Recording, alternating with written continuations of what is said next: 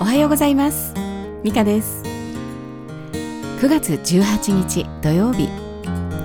えー、今朝はねちょっと強い雨が降ってましてね、えー、お散歩は躊躇してしまいました、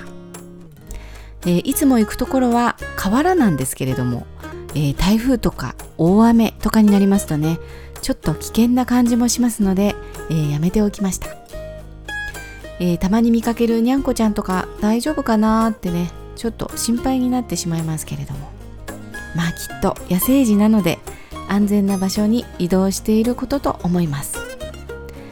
まあ、その辺はね動物はちゃんとしてると思いますからね。皆さんはいかがお過ごしでしょうか、えー、さて今はメールとか、えー、もっと便利な LINE とかでね連絡を取り合うのが主流になっていると思いますけれども、えー、皆さんはね、いかがでしょうかね？えー、メールだとね、ちょっと遅くなる可能性があるというかね、えー、ちょっと迷惑メールに入ってしまったりね、見られないという可能性もありますしね、え、メール開かないとかね、いう人もいるかもしれませんし。え、で、正式な契約とか依頼とかだったらね、え、メールになると思うんですけれども、まあ、もっと大事、大事なものだったらちゃんと書面でね、お手紙で出すということですね。えー、ですけれども一方ではね、ちょっとした連絡だったら、まあ LINE とかの方がね、早くて確実な感じがしますよね。えー、読んだかどうかもすぐにわかりますしね。えー、私はよく LINE とか、あとは Facebook のメッメッセンジャーなんかも、えー、使ったりしますね。えー、でも最近思ったんですけれども、まあ、そういう簡単で便利な連絡方法がありながら、えー、というかそういうものだからこそ連絡が遅れがちになる場合がある。うんえー、連絡するのを忘れてしまったりね、しなかったり、ということがあるんじゃないかなって思うんですね。なんかね、とっても軽くなってしまった。伝えるということがですね。えー、これってね、ちょっとね、怖い場合もあるなと思いましてね。えー、まあきっと、どうせすぐ連絡取れるから、いつでもいいや、みたいな軽い感じですよね。えー、しかしですね、先日、ちょっとね、まあまあ、ちゃんとした案件、ちゃんとしたお仕事がありましてね。まあ本当では、本当はね、LINE でのやり取りはいけないなと思っていたんですけれども、まあ早く連絡が取れるというのとね、まあ結構細かくこうかな、ああかなっていう感じでやり取りをする必要があったので、えー、LINE でやっていたんですけれどもね、そうしましたら、やっぱり、あれこれ言ってませんでしたっけ？みたいなことがあって、で、私としてはね、それはとても大事なことでして、まあ、それはね、その方にとってはプライオリティが低かったのかもしれませんけれどもね、まあ、あまり重要でないと思ったからなのかもしれませんけど、まあ、軽くね、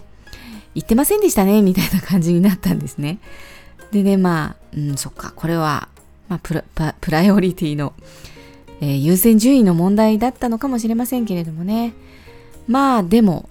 えー、LINE とかね、メッセンジャーによる連絡っていうのと、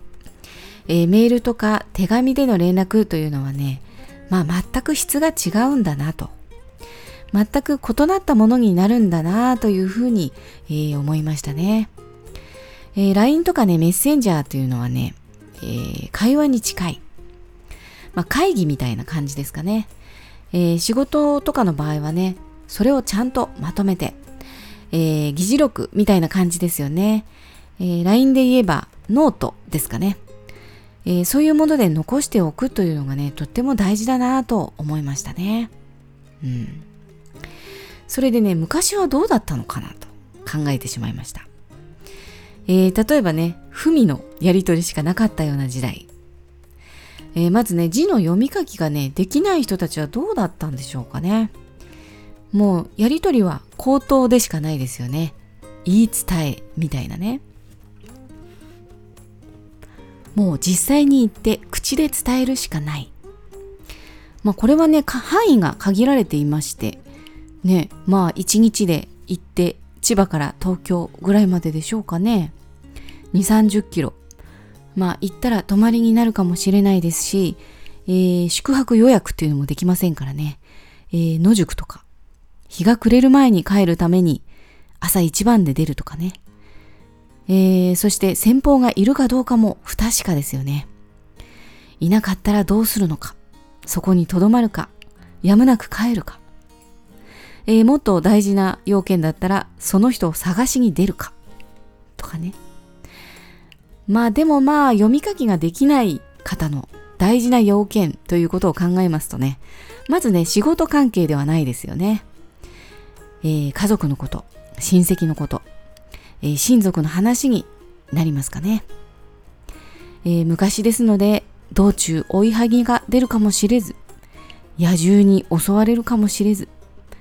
それこそ命がけで旅に出たことと思います。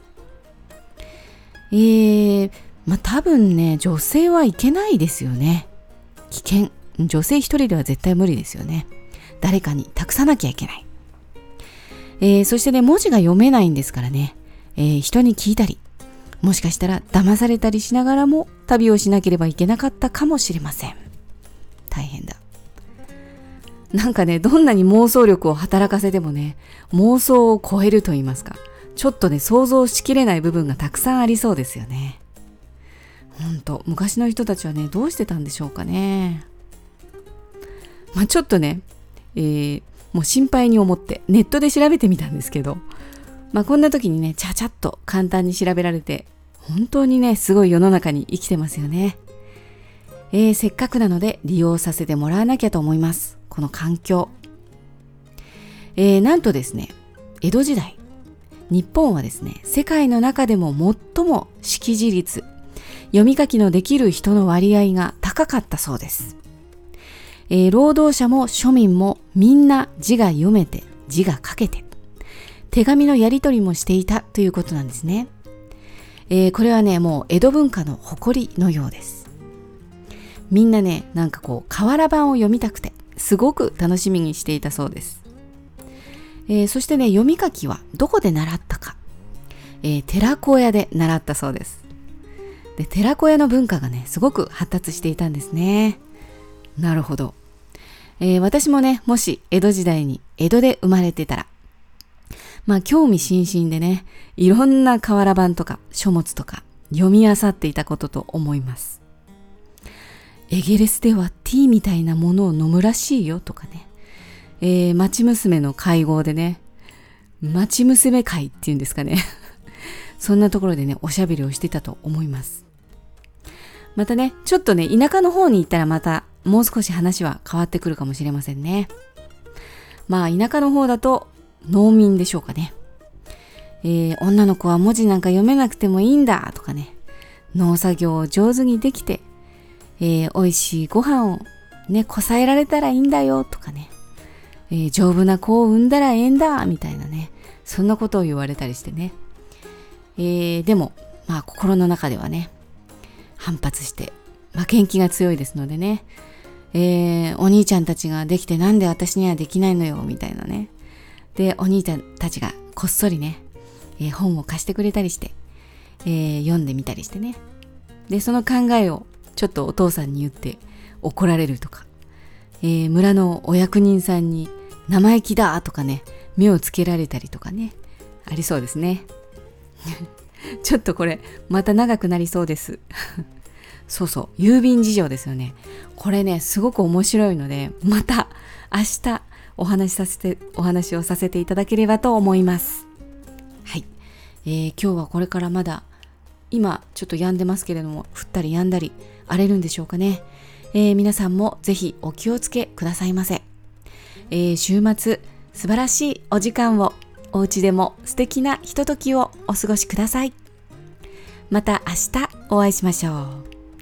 ではまた。アビアント